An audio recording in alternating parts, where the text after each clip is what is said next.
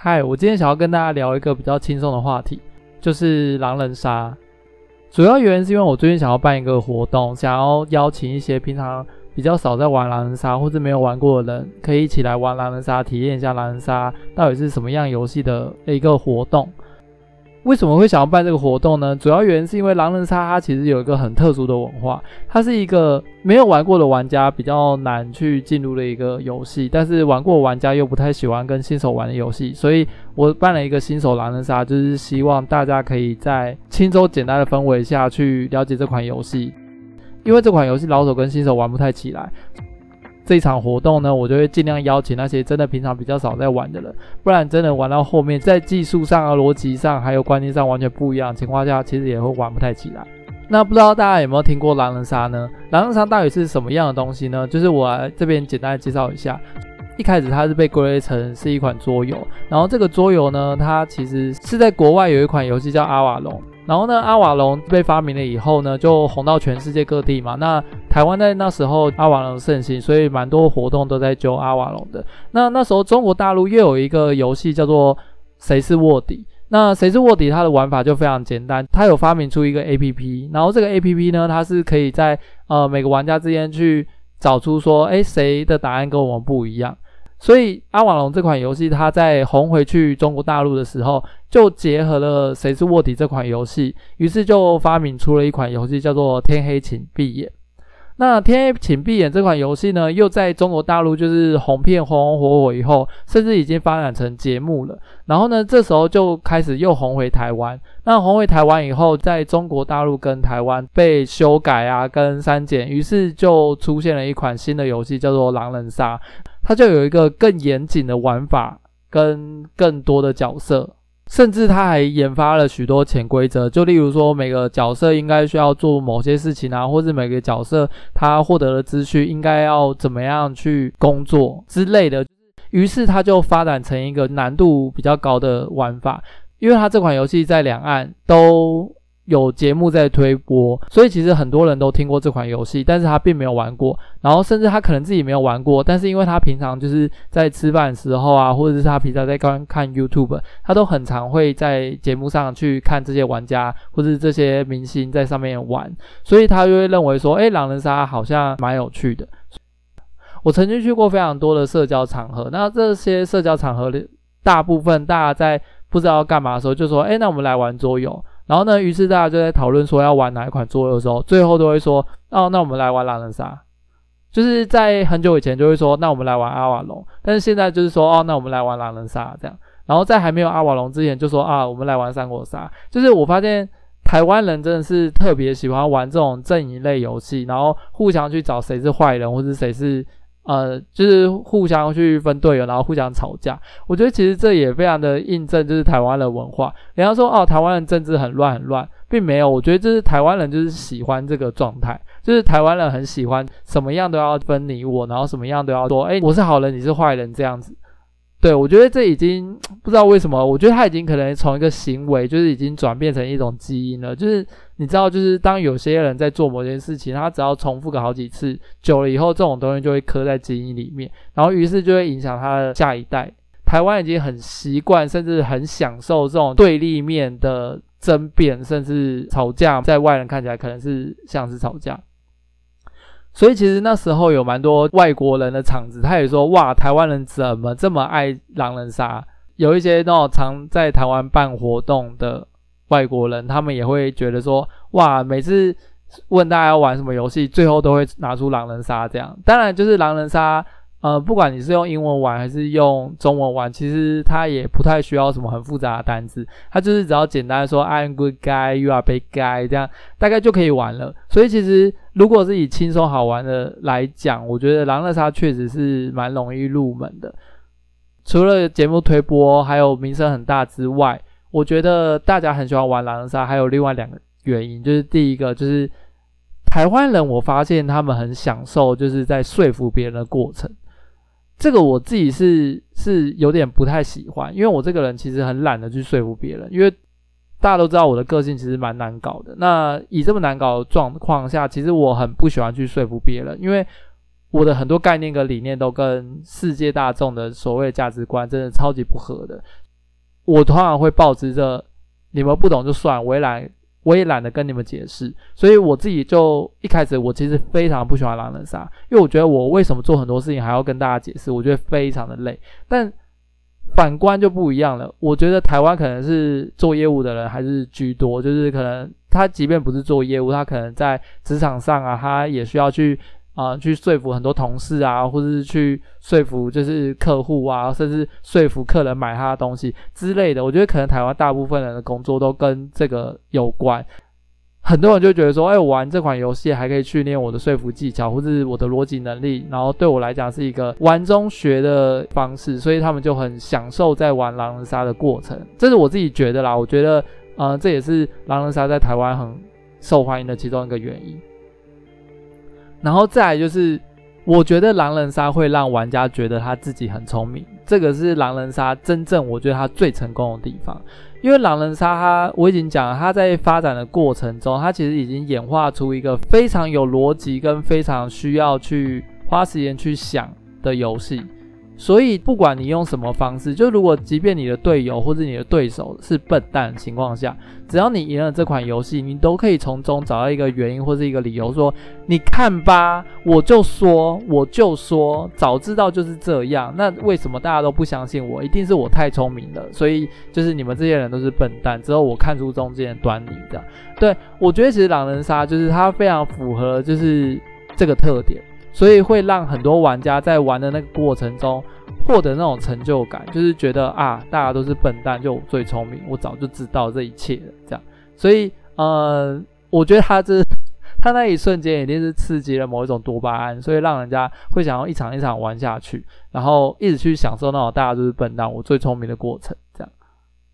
好，那讲了四个，我觉得狼人杀为什么在台湾这么受欢迎的原因。再来，我简单讲一下狼人杀的规则到底在玩什么，因为毕竟应该不是所有玩家都知道狼人杀在干嘛。那我稍微简单的讲述一下狼人杀在玩什么好了。通常这个游戏一局需要十个人玩，然后这个游戏会分，然后这个游戏会分白天跟晚上。然后在白天的时候呢，大家就会需要去每个人轮流发言，然后去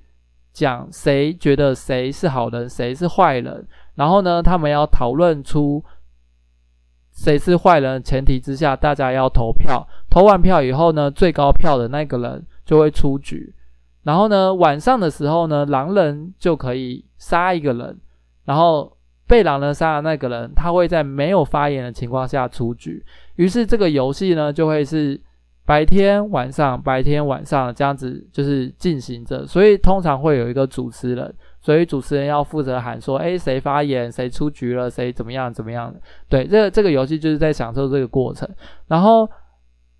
怎么样算赢呢？就是狼人的目的就是要想办法把好人杀到只剩跟狼人就是同样人数，甚至更低，或者是把有身份牌的人杀出去。好人赢的方法就是把狼人用投票方式把他票出去。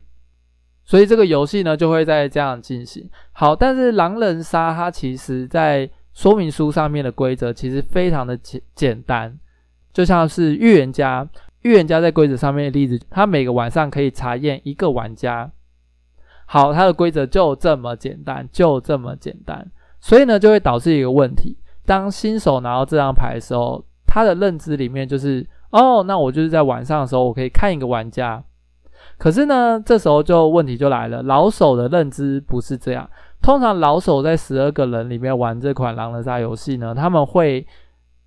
做非常多的事情。然后，因为预言家在好人的队伍里面，他是非常重要的一个角色，因为他会在每个晚上要去看一个人的身份嘛，所以就变成说，很多人是没有资讯情况下，就需要去听这个预言家去。跟大家讲说他在晚上看到了谁，所以当一个新手在理解这款游戏的时候，就觉得说，诶，我晚上看到一个，不管是好人还是坏人，那我早上的时候，我只要讲说，哦，我看到谁，然后就把它票出去，就结束了。可是呢，在老手玩这款游戏就不一样了。他不仅早上的时候要起来说，我身为一个预言家，我需要拿所谓警徽。警徽通常在投票的时候会有更多的全力去做很多事情，所以他不仅要起身抢警徽，而且他不能不讲他晚上验了谁，因为有些。玩家认为预言家看到谁，他不一定要讲，因为他觉得讲了可能就会让狼人有更多资讯去做事情，所以很多新手他拿到预言家，他不一定会大声嚷嚷，他不一定会跟大家说，哎，我看到谁这样。可是对于老手来讲，他就会觉得说，如果你不讲，你就是在帮坏人做事，所以就会导致说，他的规则明明这么简单，只有写的简单短短的一句。你每个晚上可以查验一个玩家，可是其实，在后面的发展上面，他已经需要做非常多事情。例如说，他需要在白天的时候去抢警徽，然后他需要在发言的时候会有另外一个人，也就是坏人，去跟他对跳同样的身份，然后他还要想办法把这个对跟他对跳的这个坏人呢，质疑他讲的话，然后质疑他点的人，因为对方如果想要穿他的身份，对方也会点一个人说他看到谁嘛。就会变成说他的工作量非常的大，然后呢，新手玩家在这个时候就会玩不下去，因为他会觉得说，天哪，我不按照你们这个方法玩，你们就把我当狼人。可是老手玩家会觉得，如果你身为一个预言家，你不这样玩，那就是你的问题，因为你没有在帮好人做事，那你你被我们认为是坏人，那是你的问题，因为你不会玩这样，所以这款游戏就会变成一个非常大的问题，就是。新手跟老手完全玩不起来。我自己在这段时间，就是因为我需要办活动嘛，所以我花了非常多时间在研究这款游戏。那我也在这短短时间之内，就是虽然说是短短时间之内啊，但是因为我前期很排斥玩这款游戏，因为我一开始有讲嘛，我非常讨厌说服别人，所以我几乎不太玩阵营游戏。可是因为要办这款游戏，所以其实我在无聊的。过程中我也下载了这个 APP，对，狼人杀有 APP，那我就玩个几次，那当然就是一开始也会被很多人就是喷啊，说哦你不会玩就不要玩啊，啊你玩这么烂啊，你到底在玩什么啊？然后他。然后因为在网络上嘛，所以大家就会直接骂说：“干你是白痴吗？你是笨蛋吗？啊你会不会玩啊？干你是智障吗？怎么会这样做？”就是他们会直接骂，直接开骂，没有再跟你客气。所以很多玩家其实不管在网络上玩还是在现实上玩都会吵架，尤其是在网络上玩更夸张。他们会觉得说他们玩这个游戏游戏体验很差，所以他们就不会想要玩。然后于是就让这款游戏很明显就是壁垒分明，因为。喜欢玩的很喜欢玩，然后很不喜欢玩的就会觉得说，干这款游戏真的超累，而且他们的文化真的是让很多人进不去。因为明明有些人是有兴趣，他想要了解，但是呢，玩个一场被人家骂爆，被喷爆，就是我们专业术语讲喷爆，喷爆以后他就不想玩了。我刚开始在玩的时候也很常被人家喷，可是因为我是抱持着研究的心情嘛，那我想要去了解到底什么样叫会玩，什么叫叫不会玩，所以我自己也花非常多时间。于是我在这短短的可能一两个月之内，我觉得我已经从真的超级新手玩家，我已经晋升到中阶甚至进阶了。一直到最近我玩了一场以后，我真的发现说天哪，我变老手了，因为我开始会觉得。看这个人怎么在乱玩，他真的是打坏我的游戏体验。因为明明我已经把所有的逻辑、所有的东西都讲好了，然后他只是一句话啊，我觉得你是坏人，我听不懂你在说什么，然后就把我飘出去。我就觉得说，天哪，你到底是会不会玩啊？我已经把前后逻辑都已经讲说他为什么不是，他为什么是，然后为什么我是好人，为什么他不是，他哪里做错，他怎么样？就是我讲了一大堆，然后他跟我说啊，可是你听起来像坏人，然后就把我飘出去。那我就会觉得说，天哪，我变老手了耶！因为我讲那么多，他听不懂。可是其实我讲的都是正逻辑，因为在那一场我是好人嘛。那我就会觉得说，我既然成为了那一个会玩狼人杀，但是我没办法跟新手玩的玩家了，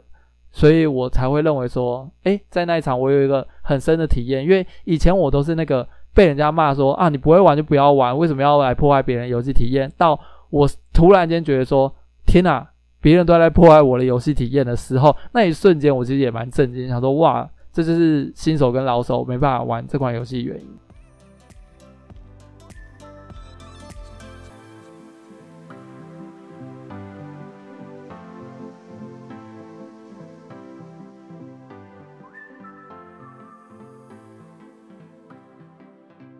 然后因为这款游戏有非常多的潜规则，举例来讲，通常他们会在游戏开始之前去跟大家发言说，这场游戏不贴脸，然后不打情绪，然后不道歉。对，就是你会觉得，诶，为什么不道歉？什么叫不道歉？原因是因为这样，很多人他在起身发言的时候会说啊，对不起啊，这款游戏我平常不怎么玩啊，所以我不太会玩。然后于是他就开始乱发言，然后就最后发现他是坏人的时候，你就会觉得说，诶，你在过程中一直说跟我们说对不起，对不起，对不起，好像那边装弱，结果你是坏人。那我们这样到底是要打你也不是，不打你也不是，所以这款游戏其实在过程中是不太能道歉的。通常你在道歉的过程中，会让人家对你很反感，就是这个，这是这款游戏很特别的地方。然后再来什么叫不呃不打情绪不贴脸呢？呃不打情绪，然后还有不打场外，就是总共有这四项算雷点。但是我觉得比较尴尬的是，这四项虽然说不能做，但是怎么样去定义这四项，又是一个见仁见智，就是它没有标准。举例来讲，不道歉，怎样叫不道歉？如果你起来就在那边说。哦，对不起，我很不会玩，这当然是道歉。可是如果你起身是说不好意思，我没有听到刚才谁发言，这样算不算道歉？就不一定，见仁见智。好，但是不贴脸这件事情就有趣了。怎样叫做贴脸？我先解释一下。通常我们在什么情况下会说一个玩家贴脸？是指说他说干那个谁谁谁发言真的太烂了，我现在。你这样子要我怎么玩下去？那我不玩了。然后他就开始在那边骂一号、骂二号、骂三号，然后全部都骂完一轮以后，然后最后弃票，这样就是让其他玩家就是觉得说你一直在用那种情绪性发言，然后在做那些破坏人家游戏体验的事情。我们通常会说这个玩家打情绪或是贴脸这样。可是怎么样叫贴脸？就是贴脸的行为跟定义又很难被界定。就有些人可能只是说话的表达，就是很生气，因为毕竟你也知道嘛，这就是一款说服别人的游戏。那不免俗，就是尤其像我这个人好了，就是我每次在说服过程中，就是越会越来越激动，就是我会觉得说，哎、我都已经讲了这些东西，为什么没有人相信我？那你们这些不相信我的人，我是不是要合理怀疑你们就是有人在坏，就是有人在当坏人，就是因为听不懂我发言，然后明明我讲的都是对，然后你们还要说，哦，你听起来是坏人。那这种通常就是坏人，然后他们就会说：“哦，那你这样就贴脸。”就是这个标准也很难被界定。所以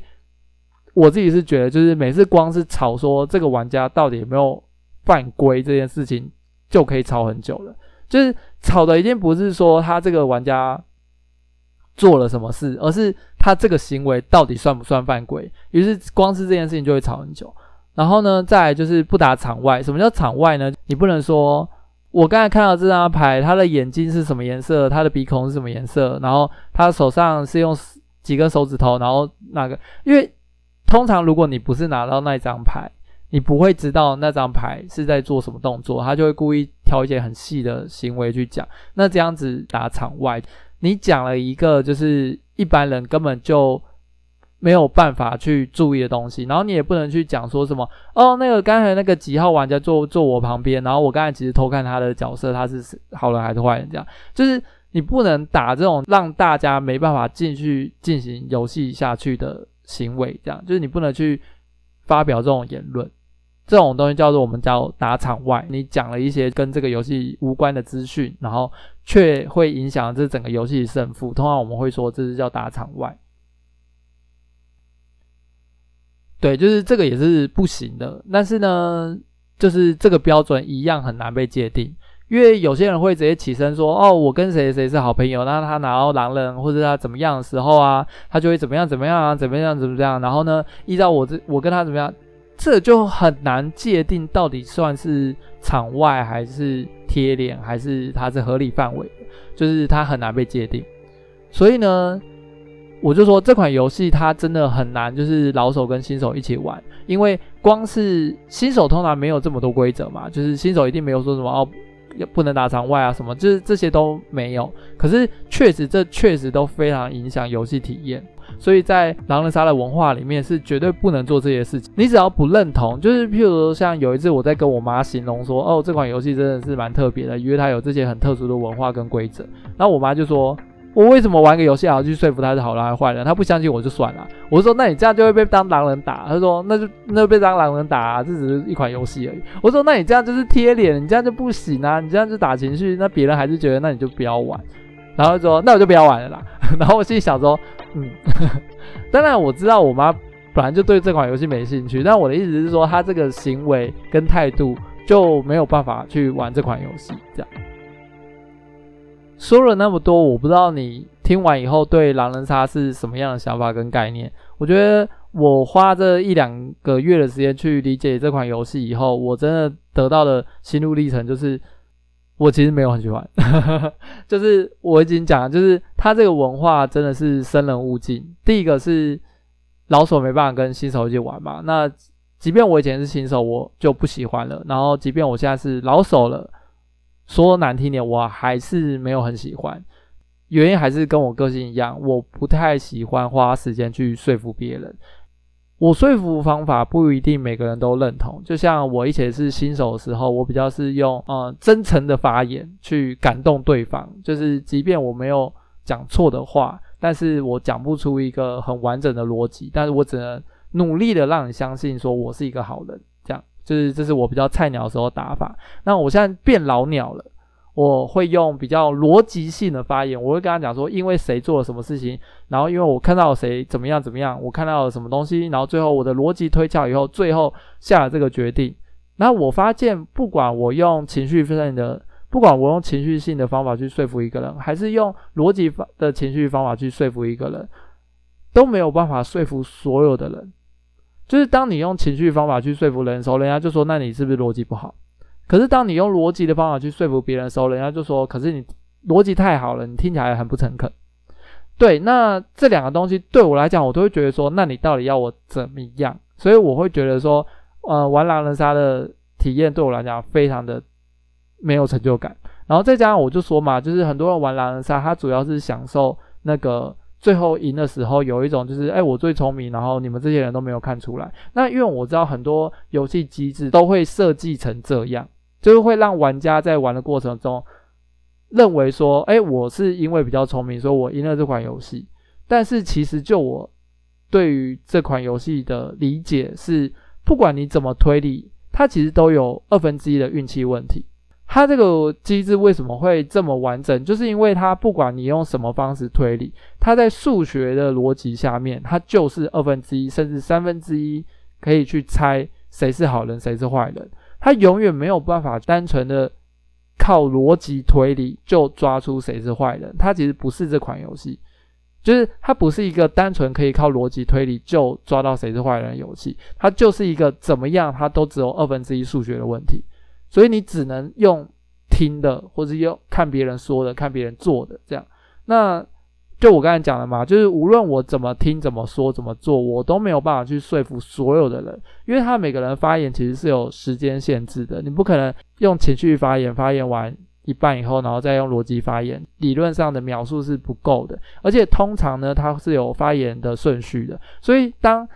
前面的你发言，可能诶，你觉得你自己发言很好，可是到后面。别人开始在那边篡改你的发言的时候，你是没有办法反驳的。它不是一个辩论节目，没办法说，哎，别人说一句，然后你记下来，你下次起身的时候再回他，就是你没办法当下回。有的人去算那个轮次，就是我所谓轮次，就是那个你的发言的顺序。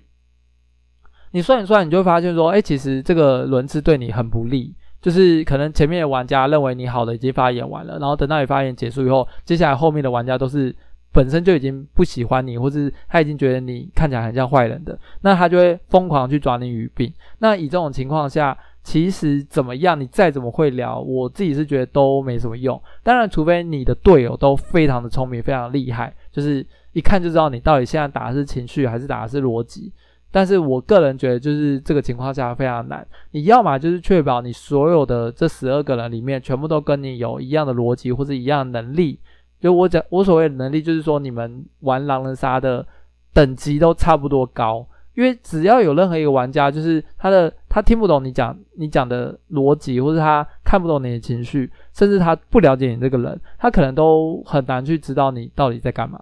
这就是我觉得我没有很喜欢玩狼人杀文化，因为再怎么样对我来讲，他都没办法靠逻辑去说服人。因为毕竟还是有非常多人是没有玩过，然后也非常喜欢玩嘛。那如果你现在是一个很菜、很新手的玩家，你如果想要玩这款游戏，要去哪里玩呢？当然啦，呃，如果你最简单的方式，你还是可以直接下载 APP，直接去上线玩。但你要有个心理准备，就是你一定会被骂爆，而且会骂得非常难听。如果你即便是这样子，你都还是想玩，那 OK，就是第一晚发言，然后就被人家骂骂到，就是通常会骂说干你这个炸房仔。什么叫炸房仔呢？就是完全不会玩，甚至很菜，或者是。拿到狼人直接跳说哦，我的狼队友是 A B C D 这样，然后你就输了，然后你的狼队友就会把你骂爆，然后好人也会把你骂爆，因为他们觉得太简单了吧，这样。然后如果你是好人呢，那也很惨，因为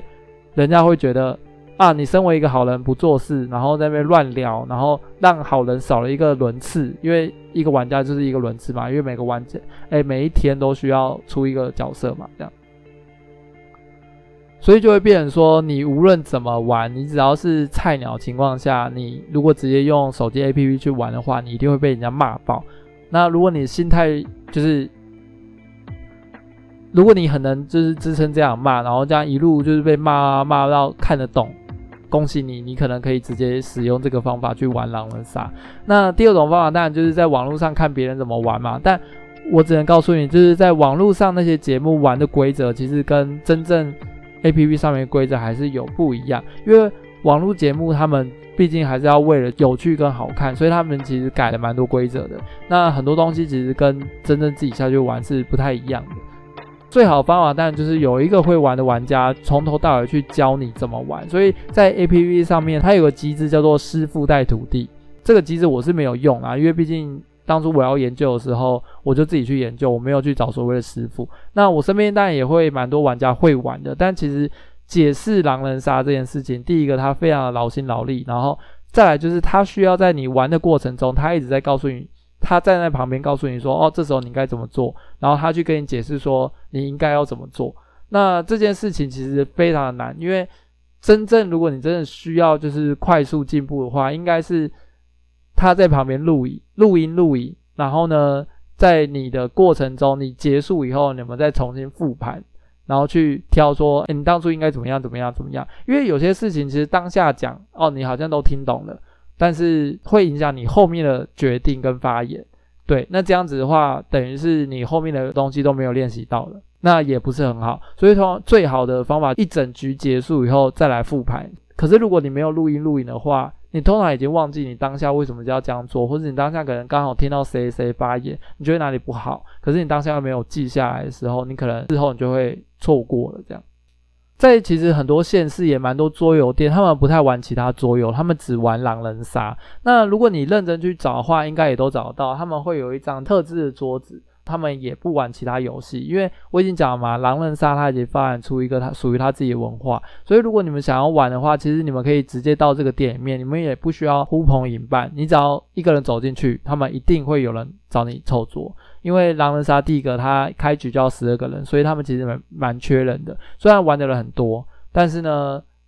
很长也会凑不到人，如果有人愿意去，他们其实也是蛮欢迎的。啊、就我知道，台北跟新竹都有专门在玩狼人杀的桌游店，而且几乎只要以下班时间，甚至假日，通常都是一定会开的。而且无论你什么时候去，都有人帮你凑桌，就是店长会帮忙凑桌，所以根本就不用担心找不到人陪你玩。唯一你要担心就是，如果你是用这个方法的话，里面每个人都强到爆炸，因为他们就是天天都在玩嘛，然后玩的就是非常的。炉火纯青。那我可以讲一下，就是如果你是打面杀的话，通常你玩到后面，你一定要去学狼人杀的手势。然后这个手势呢，有非常多的专业术语。然后这些专业术语要在什么时候用？然后你只要稍微比错了，或者你用错时机，都会让你整个呃，会让你的队友们玩家体验非常的差。所以就是这些东西都是非常深、非常深的东西。好，以上我说了这么多，如果你还是觉得你真的很想体验狼人杀的话，然后你又是一个新手的话，我在十月七号的时候有办一个新手狼人杀，那如果有兴趣的话，也可以来找我报名。好，那是这样子。那如果你也想要玩狼人杀，或者想要体验狼人杀，或者你在玩狼人杀有任何想法，都欢迎在各大平台留言跟我说。